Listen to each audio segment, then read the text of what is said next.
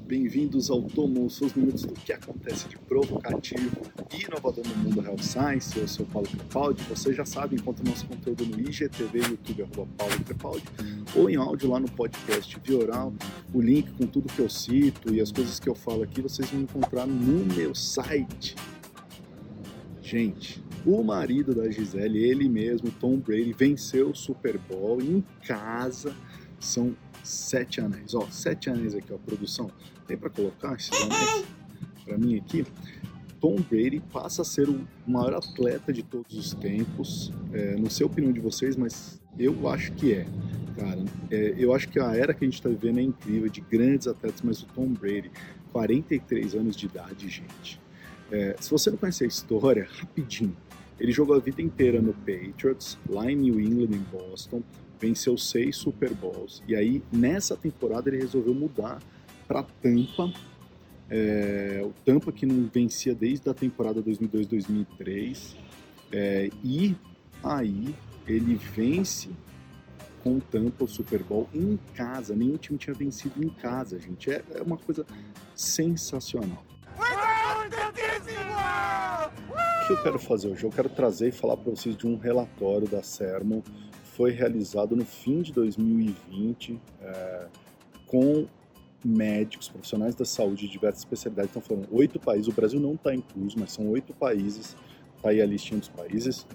Foram entrevistados em torno de 1.750 profissionais da saúde de diferentes especialidades, são 10 especialidades.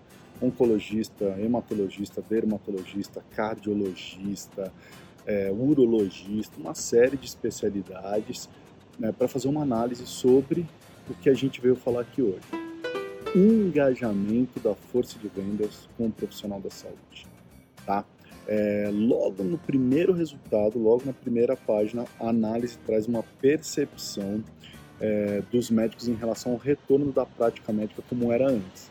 E olha que engraçado, 42% deles acham que isso vai demorar pelo menos seis meses para voltar ao que era antes.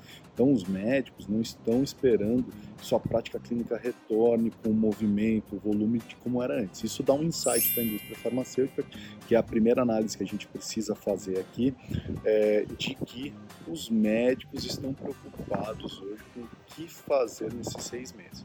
Ou seja, se você for engajar com um profissional da saúde, é, é importante você entender esse momento dele e levar suporte para ele em relação a isso. O que, que ele está precisando para se adaptar nesses próximos seis meses, que ainda a sua prática clínica não retorna a, ao normal. Tá? Que eu queria falar sobre a adoção da telemedicina. A gente já sabe que é um caminho sem volta, eu não vou ficar falando desses dados, mas eu queria falar de uma análise. Tá?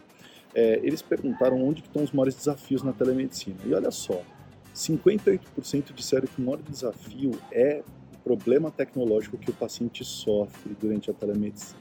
E 45% depois falaram que, em segundo lugar, o segundo maior desafio é o problema de conexão em vídeo.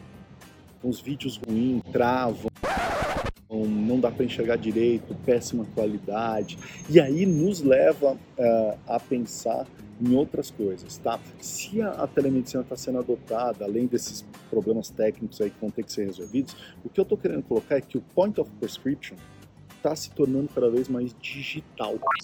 E o que isso diz? Se o point of prescription se torna digital, a indústria farmacêutica precisa entrar nesse point of prescription digital. É... O que, que eu quero falar com isso? Se você perguntar para qualquer médico assim, qual foi a grande revolução que você realmente gostou durante a pandemia, eles vão falar sobre a prescrição eletrônica. Isso foi um grande ganho para a medicina, a prescrição eletrônica, e lógico, há ressalvas quanto à telemedicina. Mas falando de prescrição eletrônica, a gente fala do point of prescription. Lógico, não é só a prescrição eletrônica, é o plano terapêutico também. Durante a, a, a, a teleconsulta ou durante a consulta remota, o, o, médico precisa passar um plano terapêutico, planejamento terapêutico para o seu paciente, explicar sobre os, os possíveis tratamentos, o que precisa fazer, como tomar aquele determinado tratamento, quais são os pontos de atenção. Então, o point of prescription digital. Então, isso dá um insight para a gente, é como que a indústria farmacêutica pode ajudar a educar esse médico e o paciente nesse point of prescription digital? Que materiais para ajudar o médico a explicar melhor para o paciente, para ter certeza que o médico está inseguro? Será que eu estou explicando direito? Será que ele entendeu o que eu falei? Manda um resumo, não manda? Então, que tipo de ações a gente pode fazer para o point of prescription digital? Então, fica aí é, um insight, como eu explico para o meu paciente, existem materiais digitais para facilitar o meu plano terapêutico, como que eu faço para garantir um entendimento do paciente, posso enviar alguma coisa depois é, para ele, são muitas opções de tratamento, como que eu faço para mostrar isso, explicar isso no meio digital, como que eu faço essa escolha junto com o meu paciente. Então, tem uma série de coisas interessantes de como é, você poderá ajudar o médico nesse momento, no point of prescription digital. Pensem nisso. Vamos falar sobre preferências? Olha que interessante. O médico prefere é, fazer um impacto remoto ou um impacto presencial? Quando que ele prefere o remoto, quando que ele prefere o presencial? Essa é a grande pergunta, não é? é e eles fizeram essas análises. Então, quando falam, falamos em amostras, entrega, entrega de amostras, 65% deles disseram que preferem o impacto pessoal. Quando a gente fala em discutir um desafio relacionado ao produto ou paciente, 53%, ou seja, metade, disseram que é pessoalmente, ou seja, a outra metade está dizendo que tudo bem fazer isso remotamente. Tem mais, quando a gente fala de novos tratamentos e dados clínicos, 51% preferem pessoalmente, metade de novo. Olha a força do remoto, do impacto remoto em diversos aspectos. O que, que mais eu anotei aqui? Ó? Material educativo para paciente, 51% preferem remoto. Então, olha só, está muito dividido. Informação sobre doença ou tratamento, 53% preferem remoto. É, convidar para eventos, 62% preferem remoto follow-ups depois de um impacto de um representante. Depois que um rep vai lá e ele atende um rep, um follow-up, por onde ele prefere? 63% preferem remoto. Links com acesso a portais, webinars, etc. 81% preferem remoto. Então vocês veem que o remoto, né, é aquela briga que a gente vem discutindo, não adianta para isso. Então a gente entra numa nova discussão. A importância do mix de canais. A importância de você não olhar apenas é, o contato, mas olhar a gestão da experiência desse profissional da saúde. Né? Não só a interação, mas a gestão da experiência. Qual é a preferência desse profissional? Você já parou para pensar isso no seu? O que ele prefere quando vai entregar amostra? O que ele prefere quando você vai falar de webinar? O que ele prefere quando você vai convidar para ele para algum evento? O que ele prefere quando você vai enviar um link, vai falar sobre novos tratamentos? Por onde ele prefere isso? Você precisa saber para você poder adaptar a sua gestão de experiência a esse cara. Qual a preferência dele por tema? Qual o propósito do seu impacto? Então, se você consegue responder isso, você consegue entender se eu faço impacto remoto, se eu faço impacto presencial, se eu faço os dois, por onde que eu faço. Então, isso é muito legal desse relatório. Agora, veja só esse dado 40% dos profissionais de saúde acham que as interações remotas são iguais às presenciais e 34% acreditam que elas são piores. Ou seja, esse insight nos mostra que estamos espelhando o impacto presencial no impacto remoto. Não é a mesma coisa, gente. Eu não quero que vocês copiem o que vocês faziam lá no presencial e tragam para o remoto e façam igual.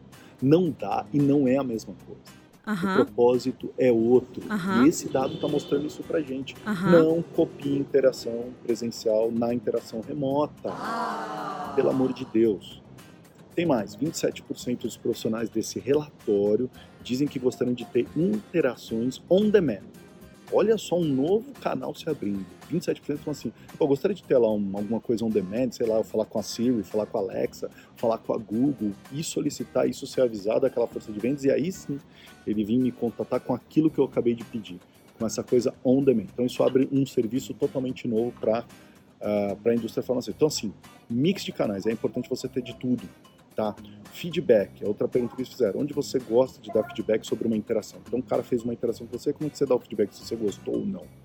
Uh, 52% deles preferem que essa avaliação seja via link de e-mail e 26% através de portais ou aplicativos, beleza?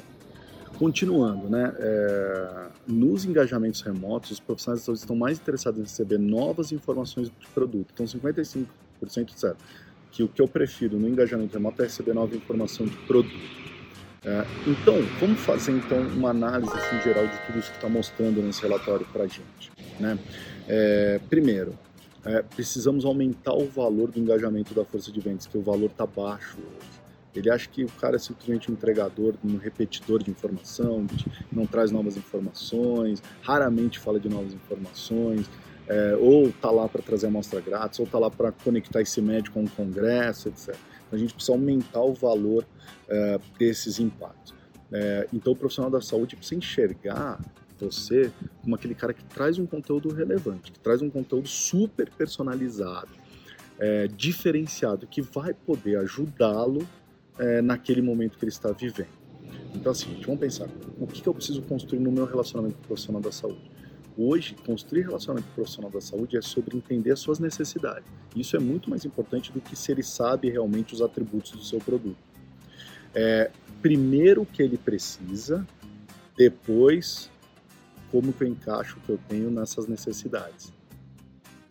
Então, o que eu quero dizer? Ouvir, ouvir, ouvir e depois falar entenda o que ele precisa, o que ele necessita, e depois você encaixa em cima das necessidades dele. Tá claro pra gente isso? Oh. Então, todas as segundas-feiras, uma maneira rápida para te provocar. Envie seus comentários, sugestões. E aí, tomou